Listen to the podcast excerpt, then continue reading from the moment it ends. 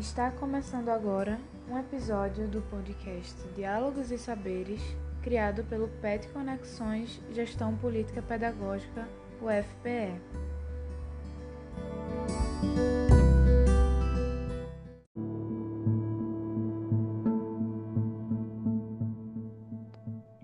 Oi, gente, bem-vindos ao segundo episódio do podcast Diálogos e Saberes, apresentados novamente por mim, Lucas, Nandara e a entrevistada, a professora Carolina Leite, vinculada ao Departamento de Ciências Geográficas da UFPE.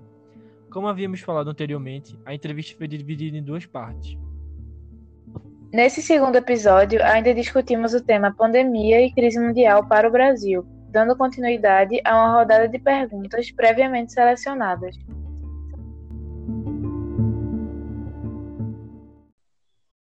É, a terceira pergunta, ela se trata basicamente sobre a vigília de direitos, né, e de assistência aos povos tradicionais, especialmente nesse momento. A maioria dos casos de COVID-19 identificado entre os povos indígenas das Américas até então se localizam na Amazônia, 42 deles no Brasil. A região é também afetada pelo garimpo ilegal, que nesse momento se intensificou e é, e é somada à ameaça da pandemia. Já sendo um grupo menos assistido pelo Estado, nesse momento de isolamento, aldeias em território indígena estão ainda mais vulneráveis social e politicamente. Quais são as possíveis intervenções ou as ações que poderiam ser propostas pelo Estado para garantia de direitos e manutenção de vida dessas populações, sobretudo nesse momento de urgência?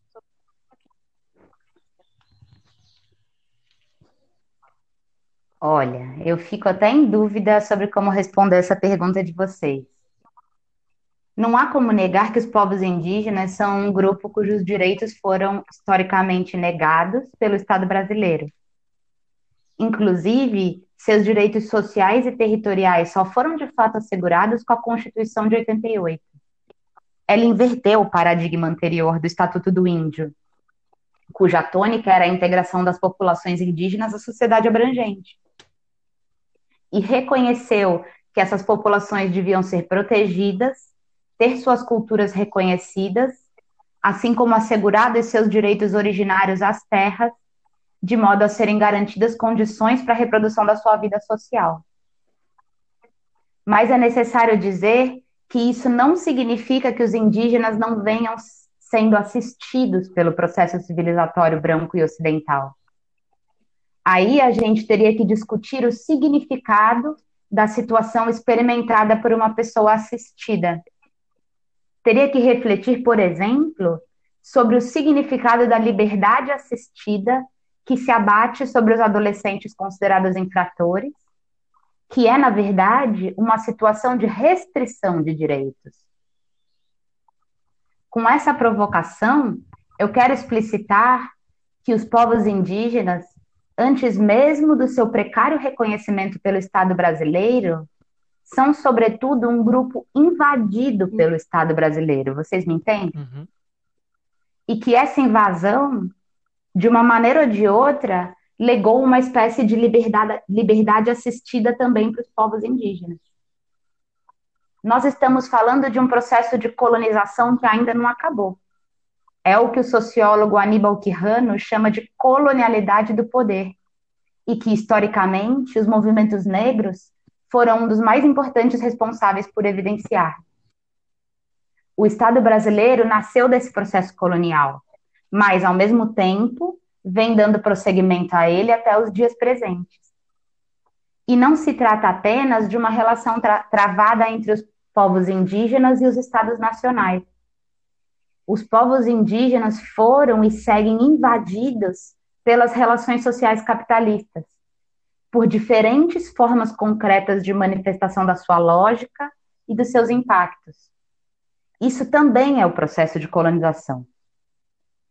Mesmo se você for lá na cabeça do cachorro, região do extremo noroeste do Brasil, fronteira com a Colômbia e a Venezuela, mais precisamente no Vale do Javari, onde habitam grande parte dos indígenas isolados do país, mesmo lá essa invasão capitalista se manifesta, seja nas pressões que diminuem a quantidade de caça, na contaminação das águas, na invasão direta por madeireiros.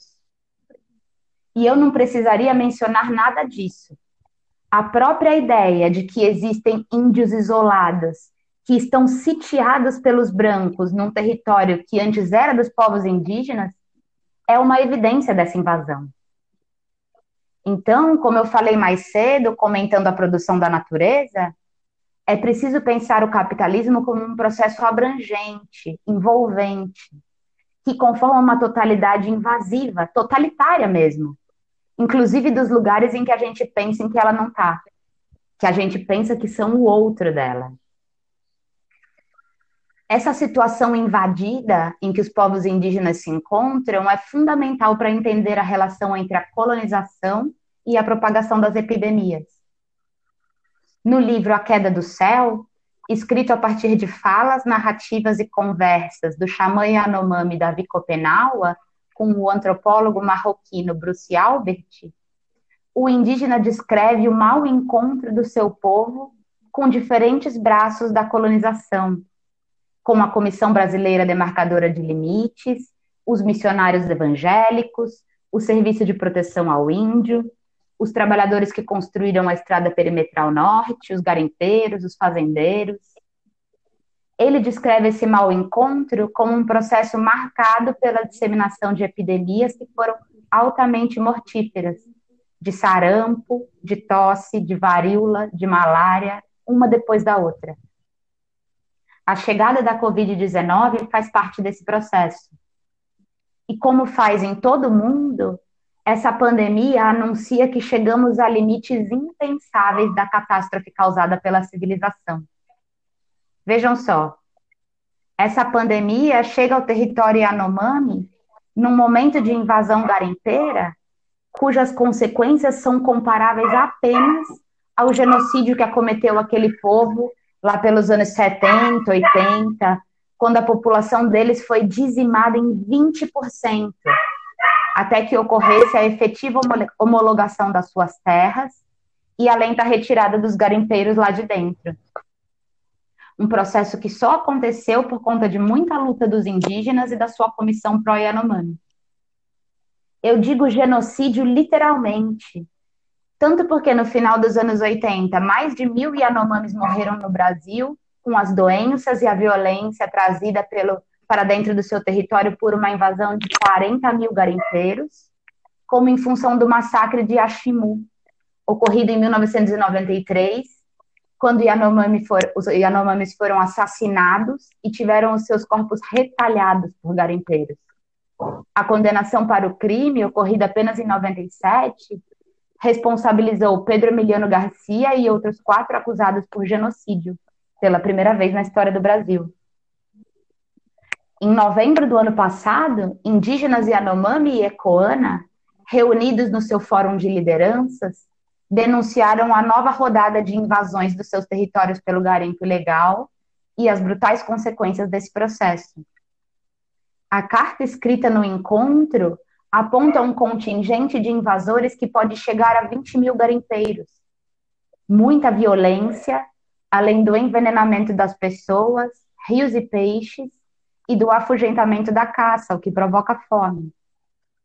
Eles citam o diagnóstico feito pela Fiocruz numa comunidade do rio Uraricuera, que aponta a contaminação de mais de 90% dos indígenas participantes da pesquisa por mercúrio. Esse cenário dramático veio sendo produzido nos últimos 10 anos, pelo menos, pelo aumento do preço do ouro, pela diminuição significativa dos investimentos em fiscalização, pela desativação das bases de proteção da FUNAI naquela terra indígena. Se a situação já andava ruim, ela fez foi piorar muito com o atual incentivo à mineração nas terras indígenas, que o governo brasileiro faz questão de fazer em reiteradas ocasiões. Nesse contexto, o primeiro Yanomami um jovem de 15 anos, pertencente a uma comunidade também localizada nas proximidades do rio Arariquara, uma área muito afetada pelo garimpo, foi infectado pela Covid-19 e foi levado à morte. Entre as principais precauções para lidar com a doença, destaca-se o isolamento. Mas o que significa quais são as possibilidades reais de isolamento quando falamos em um território invadido por 20 mil garimpeiros? Culturalmente, os Yanomami vivem em casas compartilhadas e seus utensílios circulam entre as pessoas. Além disso, por razões óbvias, têm dificuldade de acesso a sabão e a álcool. Mas esse nem de longe é o maior problema, quando toda essa invasão funciona também como vetor para o vírus, como já aconteceu com outras doenças em contextos históricos anteriores. Além disso, Parece que o garimpo ilegal tem a possibilidade de se aprofundar com o preço do ouro, batendo recordes semanais em função da crise. Por aparecer como um porto seguro, quando diferentes tipos de título e de investimentos ameaçam serem derretidos. Esse cenário de intensa ameaça, vivido não apenas por Yanomami e Ecoana, é complementado pelo fato de, nesse momento, os órgãos públicos, cujo papel é controlar as agressões, também estarem em quarentena. Para Paulo César Moreira, membro da Comissão Pastoral da Terra, em entrevista ao site De Olho nos Ruralistas, isso pode estimular que os agressores aproveitem o momento para ameaçar indígenas e também quilombolas e camponeses. Casos desse tipo já vêm acontecendo entre os Chavante, no Mato Grosso, na comunidade Macaúba, em Goiás, que corre o risco de ter parte de suas famílias despejadas pela mineradora Vale Fertilizantes SA, e em Alcântara, no Maranhão, onde o risco de despejo dos quilombolas se tornou premente. Além das ameaças convencionais, o agente pastoral teme a contaminação proposital dos povos indígenas, teme que ela seja usada como uma espécie de arma biológica para atacá-los de modo a facilitar a apropriação fundiária e devastação ambiental. Como se não bastasse tudo isso, o governo federal liberou a utilização de mais 46 agrotóxicos no início de abril, em plena pandemia. A MP da grilagem continua em tramitação e seu relator disse recentemente que já tem a permissão de Rodrigo Maia para submetê-la ao Congresso.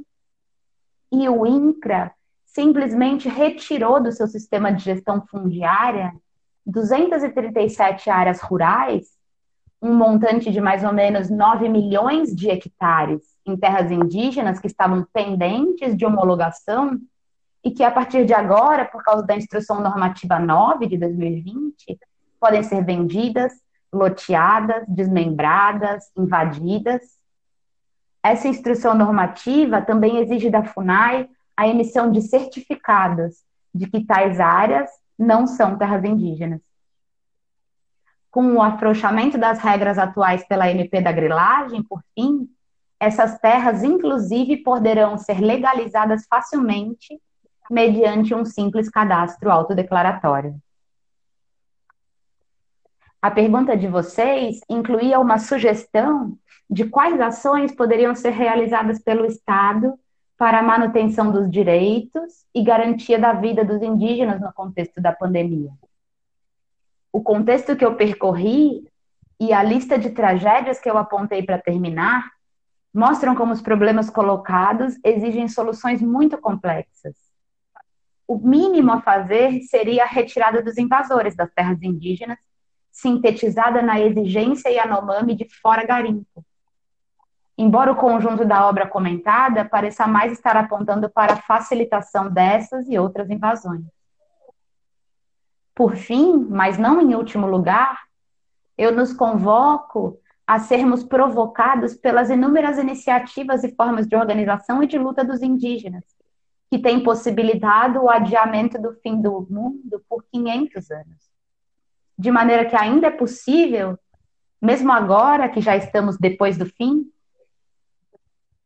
que foi produzido sistematicamente pelos mais variados holocaustos civilizatórios, é possível desejarmos e imaginarmos alternativas para que deixemos de ser o povo da mercadoria, como nos analisou Davi Copenau. É, é isso. A, a, quarta e última pergunta ela fala a respeito dos impactos ambientais positivos, no caso em decorrência da diminuição na emissão de gases poluentes e do ritmo desacelerado de atividades humanas que provocam, consequentemente, degradação ambiental. Então, é, como isso pode influenciar no comportamento social pós-pandemia? Essa foi a pergunta. É, essa pergunta ela tem que ser pensada com cuidado, porque ela pode dar a entender que a humanidade vem devastando o planeta e que a paralisação das nossas atividades diminuiria o dano ambiental, preservando ecossistemas e a biodiversidade. Nomes importantes, como o do naturalista britânico David Attenborough, chegam a comparar a influência humana na Terra à ação de uma praga. Esses argumentos flertam perigosamente com aquela subjetividade malthusiana que eu apontei mais cedo. Acusam os homens de se proliferarem muito rapidamente e relacionam o crescimento populacional e a devastação ambiental, sugerindo que a utilização desenfreada dos recursos finitos da Terra tem um fundamento demográfico. É como se dissessem que há gente demais no planeta para seus recursos limitados. Essa leitura tem dois problemas centrais que devem ser pensados em conjunto. O primeiro é que todo argumento que diz que tem gente demais, de alguma forma, corrobora com a desaparição de uma parte dessa população. E não é mera coincidência que essa desaparição venha sendo historicamente praticada como desaparecimento de parcelas racializadas e estigmatizadas, inclusas aqui todas as experiências históricas genocidas daqueles que não coincidem com a referência supostamente neutra do homem branco, heterossexual, ocidental. O segundo problema é que tal leitura não considera que o processo descontrolado de destruição do mundo não é próprio da humanidade, mas sim das relações capitalistas que a sujeitam. E essas relações são históricas. Essas relações que vêm fazendo o que for necessário para transformar dinheiro em mais dinheiro criando o império de uma violência tanto concreta como abstrata, são também elas que dizem, do seu ponto de vista, que uma parte da população é prescindível ou torna-se progressivamente descartável. O fundamento patriarcal e racista para marcar essas populações, por sua vez, não tem nada de externos ao desenvolvimento capitalista. Ao contrário, o constituem desde o seu nascimento com o escravismo colonial, a caça às bruxas, o confinamento doméstico da mulher. Isso exige, por exemplo, que nos afastemos de um pensamento imediatista que culpabiliza os garimpeiros invasores dos territórios indígenas pela catástrofe em curso. Antes deles, importa refletir sobre o garimpo e sobre o entrelaçamento que estabelece com a produção global de mercadorias e seu caráter de piloto automático, acelerando com um abismo à sua frente. Marx chamou esse piloto automático de sujeito automático. Os garimpeiros, como numerosos outros trabalhadores dos circuitos mercantis ilegais, não deixam de ter sido empurrados para as margens do mundo do trabalho regulamentar e são sujeitados a condições muito precárias e relações muito violentas, nas quais perderão a saúde e possivelmente a vida muito prematuramente. Assim como os chamados vapores e aviões do tráfico, não podem ser tomados como expressão absoluta do mal, importando definitivamente observar a forma social que nos assujeita a todos, ainda que de maneiras diferentes e desiguais a crítica dessa dominação mais geral não nos exime, contudo, de investigar condições concretas de sua reprodução. Ao contrário, ela nos convida a compreender. Ao contrário, ela nos convida a compreender as particularidades das suas mediações que nos possibilitam dar a volta completa no parafuso para pensar como aquela dominação se transforma, entra em crise, se acirra. considerando ainda o exemplo do garimpo ilegal, especialmente nas terras Yanomami, o que mais interessa é explicar como é que, mesmo sem a existência de nenhum garimpo legal em Roraima, nos três últimos anos foram exportados 771 quilos de ouro. E porque as vendas dobraram no final de 2019 para países como a Índia e os Emirados Árabes. Além de conectar empresas de aviação que abastecem os garimpos, laranjas que esquentam as notas como sucata de joias, tradings localizadas em Caieiras ou na Avenida Paulista, cujo ritmo de funcionamento acompanha a cotação do dólar no mercado financeiro e sua alta nos momentos em que a crise se evidencia. Para além dessa reflexão ampla sobre os efeitos ambientais da pandemia, na qual não podemos esquecer que ela própria é resultado da devastação global capitalista, é necessário considerar ainda se essa sensação de respirar melhor em função das máquinas paradas não é uma generalização construída mediaticamente, explorando sobretudo a experiência urbana e de classe média. Até porque, dependendo de onde você estiver confinado, não vai haver passarinhos na sua janela. Apesar disso, a sensação de alívio não é de todo falsa e denuncia o insuportável dos níveis alarmantes de concorrência e produtividade que vínhamos experimentando. Para darmos somente um exemplo, já existem previsões de que a pandemia vai permitir uma aceleração do desmatamento da Amazônia. Dados do Instituto Nacional de Pesquisas Espaciais revelam um aumento de 51% com relação ao ano anterior nível mais alto para esse período do ano desde que se iniciou a série em 2016. O conjunto de fatores responsável pela elevação inclui diminuição da fiscalização, com o direcionamento dos gastos públicos para a pandemia, diminuição da pressão internacional e até mesmo da atuação do Exército. A pandemia desviando o foco, se multiplicam ações criminosas e destrutivas que impactarão em muito ao meio ambiente. Por fim, é preciso considerar que essa pandemia apenas parou a economia, e só parcialmente, como um resultado das suas próprias contradições. O que eu quero dizer com isso? Ela não significou nenhuma força colocando limites ou dando um basta ao potencial destrutivo da reprodução do capital.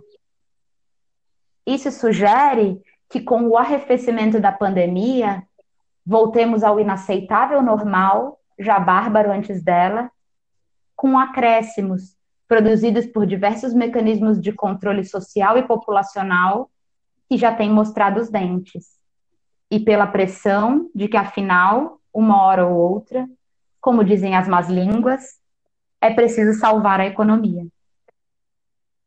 Trata-se agora de invertermos essa formulação com uma pergunta que tem se tornado cada dia mais urgente, mas cuja urgência não podemos deixar que embote uma crítica radical à catástrofe capitalista.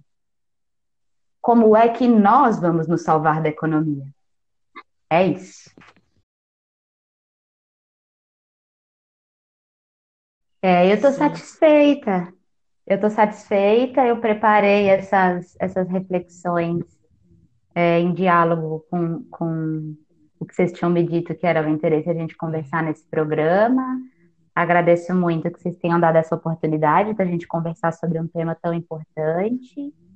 Agradeço as perguntas e digo para vocês que continuo disponível para que essa conversa continue de outras maneiras enfim, deixando certo. um abraço aí para os nossos ouvintes. A gente também gostaria de agradecer a presença, a sua presença, né, por ter nos ajudado e também por ter se disponibilizado a gravar esse podcast sobre esse tema tão necessário e atual que a gente está vivendo. É um agradecimento também, né, a quem vai acompanhar, quem está acompanhando o podcast, quem vai ouvir, quem está ouvindo, é, compartilhando, fazendo parte dessa nova iniciativa do nosso grupo mesmo por estar participando desse diálogo e dessa troca de saberes, porque nesse momento isso é algo que ajuda a gente a fortalecer alguns conhecimentos mesmo a partilhar algumas informações.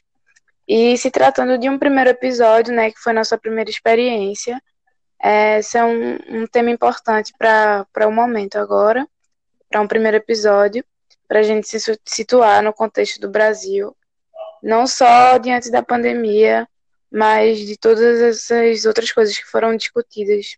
Eu tenho aqui só para finalizar, parabenizar vocês pela iniciativa de fazer o podcast e desejar vida longa aí a esses diálogos e discussões e saberes, né? Diálogos e saberes que Obrigada vocês estão, também. estão nos convidando. Obrigado também. É isso, obrigado. gente. E é isso, o PET GPP agradece. Até a próxima.